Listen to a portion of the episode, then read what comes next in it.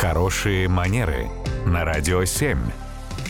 Татьяна, доброе утро. Доброе утро. Доброе утро, Татьяна. И хотела бы обсудить вопрос обращений к женщинам и к мужчинам незнакомым. Вот ты впервые увидел человека, и как вот э, это, женщина или там девушка, или Молодой то же самое, да, молодой человек, или мужчина.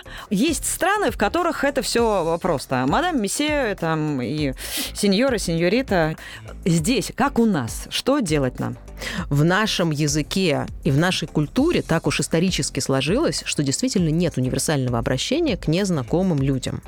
Есть вот вариант, который так называемое обращение по гендеру предполагает, да, как раз мужчина, женщина, девушка, там, молодой человек, но оно точно не идеальный вариант, потому что ну, мы понимаем, что есть еще понятие эйджизма, так называемого, это когда появляются вопросы, вот если девушке, к которой мы обращаемся, там, ну, условно, там, за 70, за 80 или куда-то еще, точно ли это уместное обращение? И наоборот, если это молодой человек, который, по крайней мере, ощущает себя таковым, а мы к нему мужчина, то есть вероятность, что он так немножко подрастроится, потому что, возможно, у него там как раз кризис среднего возраста, и для него это очень принципиальное такое э, обращение, а мы его можем как-то разочаровать. Как быть?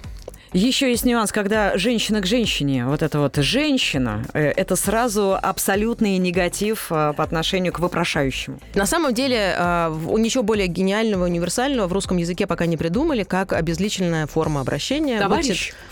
Товарищ, это тоже очень четко и в специальных структурах используется. А в общегражданском, так сказать, обращении чаще всего мы исходим из соображений э, обезличенной формы. Будьте добры, не могли бы вы, пожалуйста, извините, и как-то пытаться обратить внимание человека на себя, не обращаясь напрямую к нему, то есть используя ту самую обезличенную форму обращения. Татьяна, спасибо большое. Спасибо.